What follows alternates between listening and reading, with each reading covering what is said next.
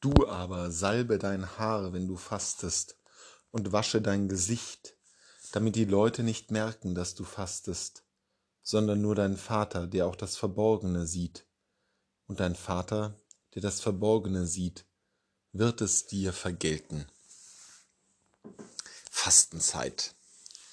Das ist natürlich eine Zeit, wo wir uns auf uns selbst konzentrieren sollen, wo wir unsere Schwächen und Probleme wieder in den Blick nehmen sollen, intensiver als sonst, und schauen sollen, dass wir uns verbessern, dass wir zu Menschen werden, die Gott ähnlicher sind, zu Menschen, die wahrhaft das Reich Gottes durch ihr Leben bezeugen. Und nun mahnt uns Jesus in der heutigen Lesung aus dem Matthäusevangelium, dass wir unser Fasten doch möglichst verborgen halten sollen. Wie passt denn das zusammen? Sollen wir nicht als Christen Zeugnis ablegen? Soll nicht gerade auch unsere Bußfertigkeit, unsere Bereitschaft zur Umkehr etwas sein, das wir der Welt bereitwillig darlegen? in einer Zeit, wo doch diese Form des Lebens aus dem Blick geraten ist? Ist es nicht gerade jetzt unsere Aufgabe als Christen, Zeichen zu setzen und zu zeigen, dass wir unser Leben eben nicht nach den Geboten einer perfektionistischen Welt darlegen können, einer Welt der Selbstinszenierung, sondern dass wir in Sack und Asche gehen, dass wir unsere Fehler anerkennen, sehen und sie offen vor allen bekennen? Eine Antwort auf dieses Dilemma kann uns vielleicht das Buch Kohelet aus den Schriften des Alten Bundes bieten.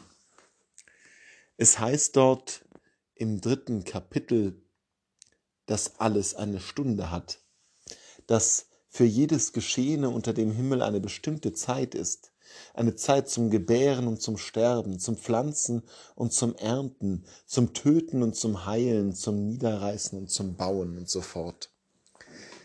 Und so wie Kohelet uns mahnt, dass es für alles eine Zeit gibt, was ja durchaus zur Fastenzeit passt, die ja eben die Vorbereitungszeit auf Ostern ist, es gibt eine Zeit, um zu bereuen und es gibt eine Zeit, um zu feiern. So wie es also verschiedene Zeiten gibt, so gibt es eben auch verschiedene Räume. Wir Christen müssen in verschiedenen Räumen leben. Und einer dieser Räume ist der Raum, der in unserem Innern ist, in unserer Seele. Und die Umkehr, die Buße, das Bereuen ist etwas, was dort stattfinden muss, in diesem inneren Raum. Und um den geht es auch in unserer Fastenzeit. Es geht darum, dass wir unser Haus sozusagen in Ordnung bekommen, dass die Dinge, die in unserem Herzen und unserer Seele und unserem Kopf schräg und falsch und verquer sind, wieder in Ordnung gebracht werden. Deswegen geht es auch darum, das im Verborgenen zu tun, weil das etwas ist, was im inneren Raum stattfinden muss. Das Zeugnis, das wir nach außen ablegen, muss eines sein, dass die Konsequenz aus unseren Aufräumarbeiten ist. Das Zeugnis, das wir der Welt ablegen, mag in der Reue und in der Zerknirschung bestehen, doch eben nicht in dem, was unser Herz eigentlich umtreibt.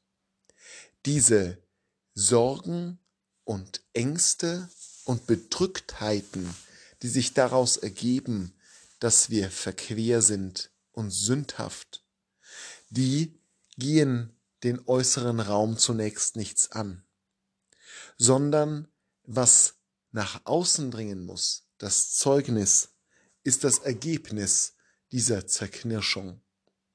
Und dieses Ergebnis besteht nicht darin, dass wir nach außen tragen, wie sehr wir zerknirscht sind, sondern dass wir nach außen tragen die Botschaft von dem Gott, der die Liebe ist. Und die Liebe, die eben nicht nur Sünden zudeckt, sondern uns auch auffordert, die Sünden zu bekennen. Das Sündenbekenntnis ist nichts, was wir insofern nach außen tragen sollen, als dass wir uns damit schmücken und unsere eigene Überlegenheit vielleicht sogar herausstellen, sondern das Sündenbekenntnis muss etwas sein, was unsere eigene Heilung bezeugt. Das Zeugnis, das wir nach außen tragen müssen, ist nicht das, seht her, wie sehr ich mich zerknirscht habe, was für ein Held ich bin in meiner Reue. Das Zeugnis, das wir nach außen tragen müssen, ist, seht her, hier ist der Gott, der euch diese Umkehr ermöglicht. Seht her, er hat mich gerettet, er wird euch auch retten. Das Ergebnis unserer Zerknirschung ist das Zeugnis, nicht die Zerknirschung selbst, denn das ist nur eine verquere Form der Eitelkeit.